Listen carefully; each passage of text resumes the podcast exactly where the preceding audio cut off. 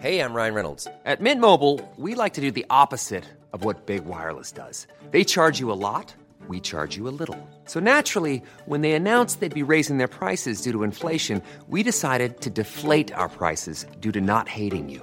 That's right. We're cutting the price of Mint Unlimited from $30 a month to just $15 a month. Give it a try at mintmobile.com slash switch. $45 upfront for three months plus taxes and fees. Promo rate for new customers for limited time. Unlimited more than 40 gigabytes per month. Slows. Full terms at mintmobile.com.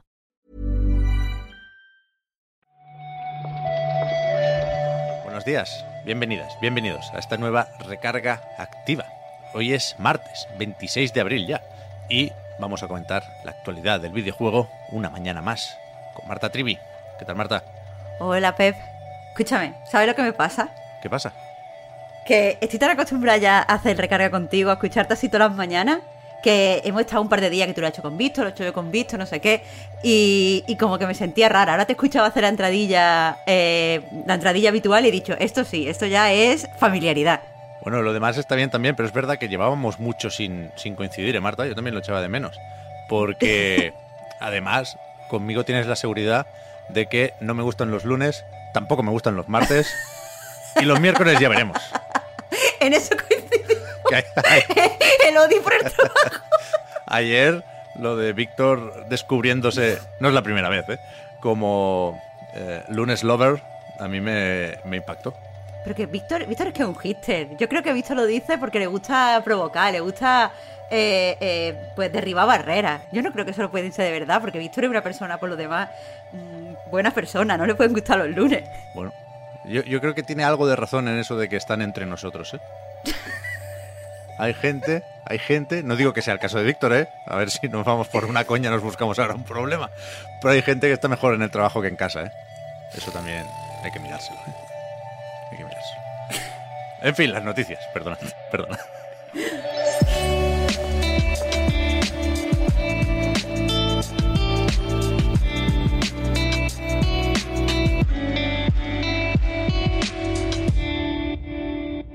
Mira que me gusta a mí esta de Marta. Por fin, por fin, en mayúsculas lo digo. La compatibilidad con la frecuencia de actualización variable para PlayStation 5 se implementará esta semana. Leíamos ayer en el blog oficial de PlayStation.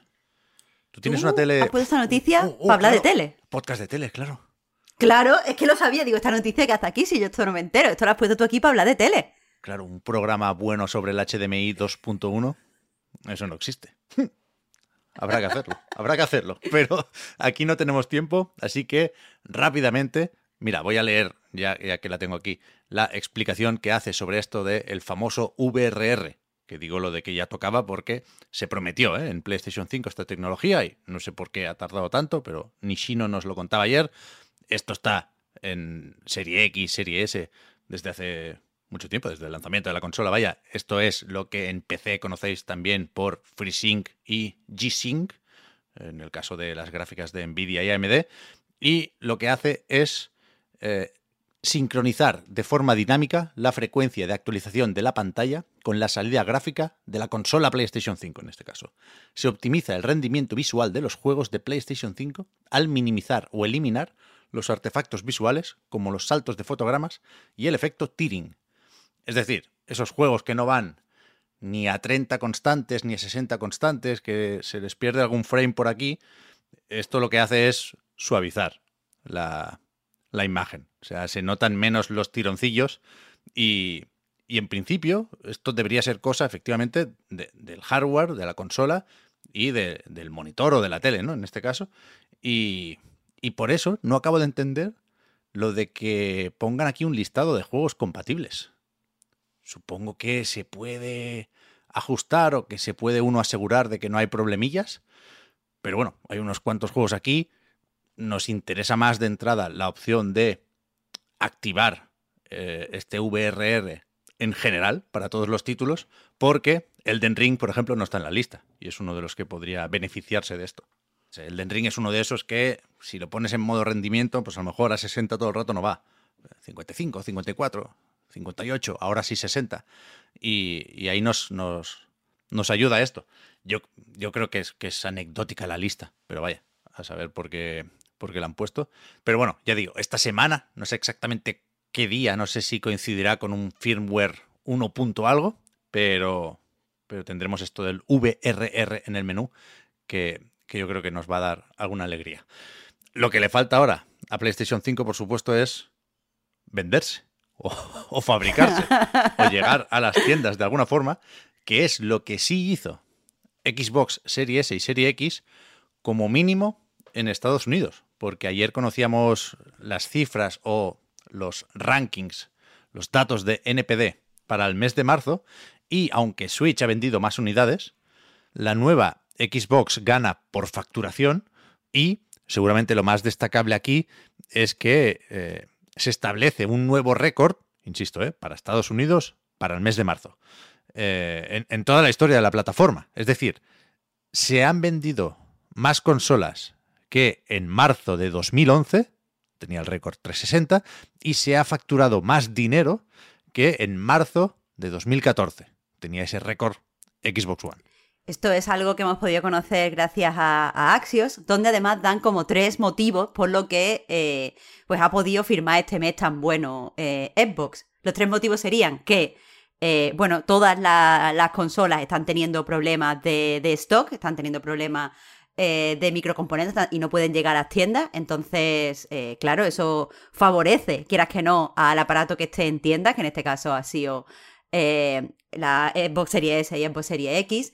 Por otro lado, también dicen que evidentemente eh, Microsoft está teniendo una buena estrategia, creo que están seduciendo bastante con el, con el Game Pass y ellos señalan que estar haci- haciéndolo mejor o está teniendo más visibilidad que las generaciones anteriores, eh, pues te posiciona como un producto atractivo.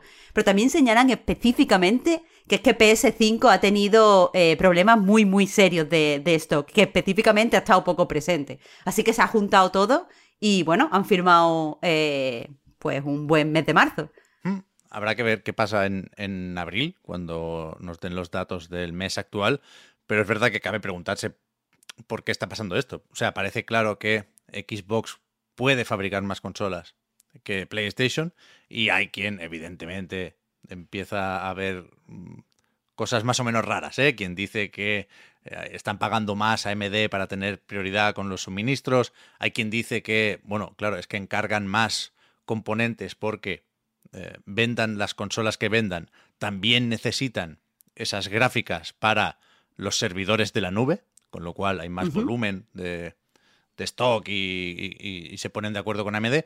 O hay quien dice que, que, bueno, que acumularon un poco en los almacenes consolas para sacarlas de golpe en marzo y, y vete a saber si sacar pecho en informes financieros que tocan ahora, yo qué sé. A mí lo que me interesa es que la gente se pueda comprar sus consolas y ojalá esto sea el principio de la recuperación y en abril nos digan que también se está normalizando la oferta y la demanda. En definitiva, que creo que, joder, va tocando, ¿no? Estaría bien. Bueno, tú, tú no te emociones mucho con esa idea. Es, es bonita, Ya, pero ya. no cuentes con ello. Bueno, si no, pues nos compramos otra Switch, vaya. Que la gente parece que todavía no, no la tiene o no, No se se, ha cansa. cansado. Sí, sí. Mira, hablando de Nintendo. El, justo el día que Twitch pasa a ser de Elon Musk, Marta, va y le toca tuitear a Miyamoto.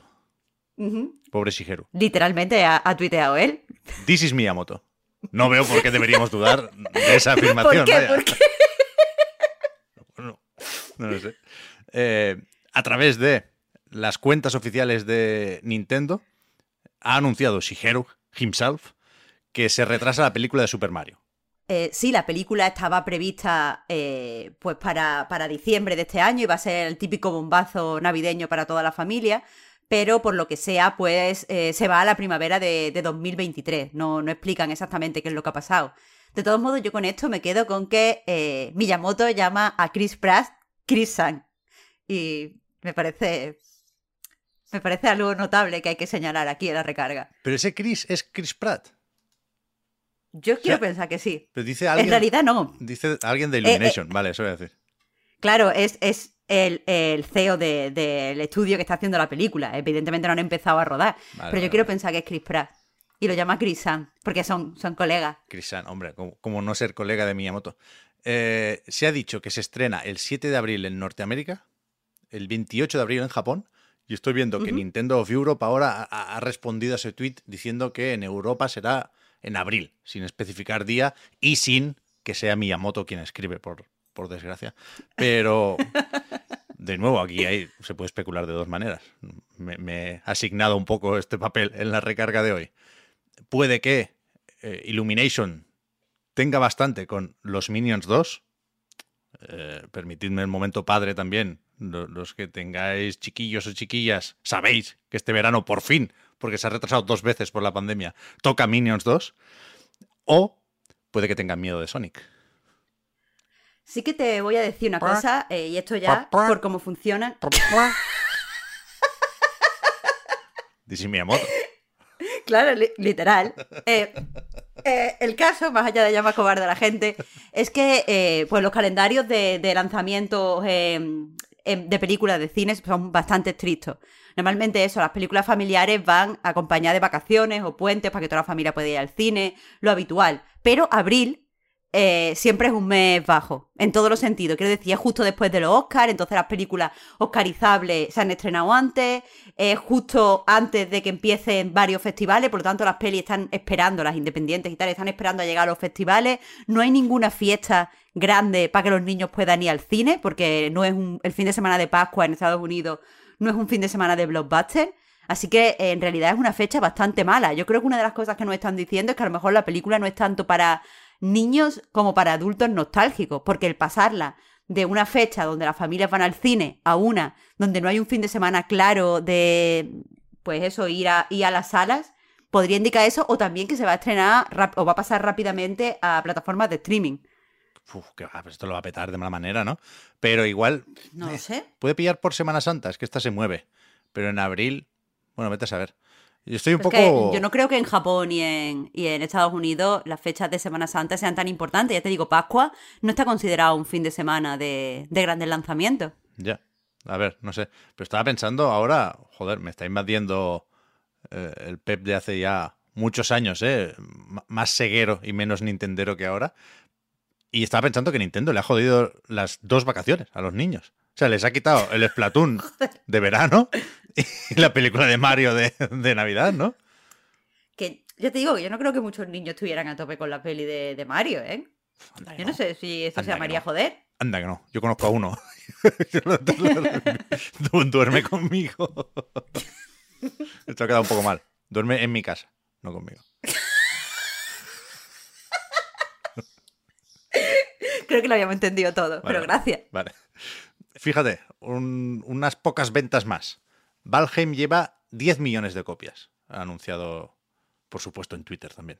La verdad es que, eh, sin ser ninguno de nosotros especial fan de, de Valheim, creo que no nos gustan los survival en general. eh, sí que me alegro, por lo menos por mi parte, eh, de ver un juego con un crecimiento orgánico tan grande. Porque ya hemos hablado antes de Valheim en la recarga. Hablamos de él cuando dijimos que era el juego con el crecimiento más rápido de la historia de, Steam. Hablamos cuando batía récord en, Twitch de visualizaciones y de grandes streamers jugando al juego. Hablamos cuando fue el décimo juego eh, por usuarios simultáneos en, en Steam, después cuando subió al octavo puesto, y ve ahora que, pues, que sigue, no sé, haciendo grandes números, que sigue creciendo de una forma que parece o se percibe como natural, parece interesante. Sí, yo no he jugado todavía y no sé si voy a cambiar de opinión ahora, pero para los que conozcáis el juego de supervivencia, eh, se viene ahora, leía una actualización tocha, o sea, esto no ha terminado y seguro que eh, tendremos más actualizaciones sobre el marcador de las unidades vendidas. Y hablando de actualizaciones, tenemos novedades también con lo de el ya famoso sindicato de Raven. Eh, ayer publicaba eh, informe financiero Activision Blizzard, hablaba de el Call of Duty de este año, que es la secuela de Modern Warfare, que viene con su eh, nuevo Warzone. Y mientras tanto, pues avanza también el, el- frente que tienen abierto con la National Labor Relations Board, que tenía que mediar en ese conflicto entre la editora y eh, los empleados que se querían sindicar, ¿no? Y, y ahora ha dicho este organismo que sí, que tienen derecho a formar un sindicato y que Activision tendrá que negociar con ellos, si así lo votan, sus posibles miembros, ¿no? Claro, por contextualizar un, poco lo que ha pasado, eh, en Raven se creó un sindicato, eh, lo- los propios trabajadores votaron a favor de eh, sindicalizarse, Pero claro, eh, Activision Blizzard dijo que no reconocía al sindicato y que no iba a negociar ni a hablar con ellos porque no representaban a los trabajadores. Los miembros de este sindicato pidieron eh, pues ayuda a Game Workers Alliance, que es como una asociación de sindicatos estadounidense, y eh, esta asociación fue la que los reconoció como sindicato, porque a ti te puede reconocer la empresa o te pueden reconocer como interlocutor válido otros sindicatos. Entonces, a ser un sindicato válido, presentaron una queja a esta National Labor Relations Board diciendo que ellos eran un sindicato y que Activision tenía que eh, negociar con ellos. Y efectivamente, esta eh, organización federal ha dicho que son un sindicato y que si ahora los trabajadores votan de nuevo que ese es el sindicato que los representa, Activision se verá obligada a, negociar con ellos, quieran o no. Por supuesto, en, Activision Blizzard, por lo que sea, no están muy contentos con todo esto. por lo que sea. y, no sé si pueden apelar o algo, Marta, pero de momento han dicho que, aunque respetan la decisión y el proceso de la NLRB, eh, les decepciona que pueda ser perjudicial para el conjunto del estudio, ¿no? Para todos los empleados de Raven, porque van a, negociar o, o, van a tomar decisiones un 10% de sus empleados. Bueno, ya te digo que esta estrategia la intentó Amazon Pep eh, también dijo que este sindicato que habéis creado vosotros eh, no, lo, no nos gusta demasiado. Eh, Amazon intentó crear su propio sindicato, que supongo que es lo que quiere hacer, lo que quiere hacer Activision Blizzard, pero no tiene por qué salirles. Como te digo, si no le salió a Amazon, vamos a cruzar los dedos porque no le salga a ellos tampoco. A ver qué pasa aquí, porque evidentemente en algún momento será esto un tema para Microsoft si sigue su curso la operación, que en principio esta semana tiene también eh, algo no, sé cómo de importante, pero tienen que votar. Ahora que se ha presentado el informe financiero, ahora los accionistas tienen que votar si aprueban o no la, la, fusión o la compra por parte de Microsoft, aunque ayer me decían que no es vinculante esa votación. Con lo cual, eh, tenemos que estar más pendientes de los organismos reguladores que de los propios accionistas en ese sentido, me temo. Es que no nos imaginábamos lo largo que era cuando dijimos que iba para largo, ¿eh? Sí, sí. Bueno, espérate, y hablando de Activision Blizzard, no hemos dicho lo del Diablo Inmortal. Por algo será. ¿Nos lo saltamos realmente? dejo esto así. Sí, a ver, si tú quieres decirlo, lo decimos, pero. Mm, a ver. A ver. Bueno, es que tiene un poco de guasa lo de que salga para PC. Después de lo de no tenéis móviles. Bueno, en cualquier caso, si os interesa, ya lo sabéis. ¿eh? El 2 de junio está listo esto para todo el mundo y, te puedes apuntar o, preregistrar en la web oficial. Yo igual caigo. Porque Ay, Pep, de verdad. Más por debilidad que por interés. Pero ahí está la trampa, claro. Pero bueno. Es que hay que tener más criterio. Está mal que yo te diga esto, pero es que hay que tener más criterio. Pero es que yo la primera semana de junio voy a estar muy triste, Marta porque echaré de menos el E3. Entonces puedo, puedo caer en las adicciones. Así, así, es como funciona, así es como funciona. Te destrozan el alma y después te dan la droga. Uf, es así, es así. Eh, mañana os contamos más cositas de videojuegos. Muchas gracias, Marta, por haber comentado la jugada. Muchas gracias a ti, Pep. Hasta luego. Hasta mañana.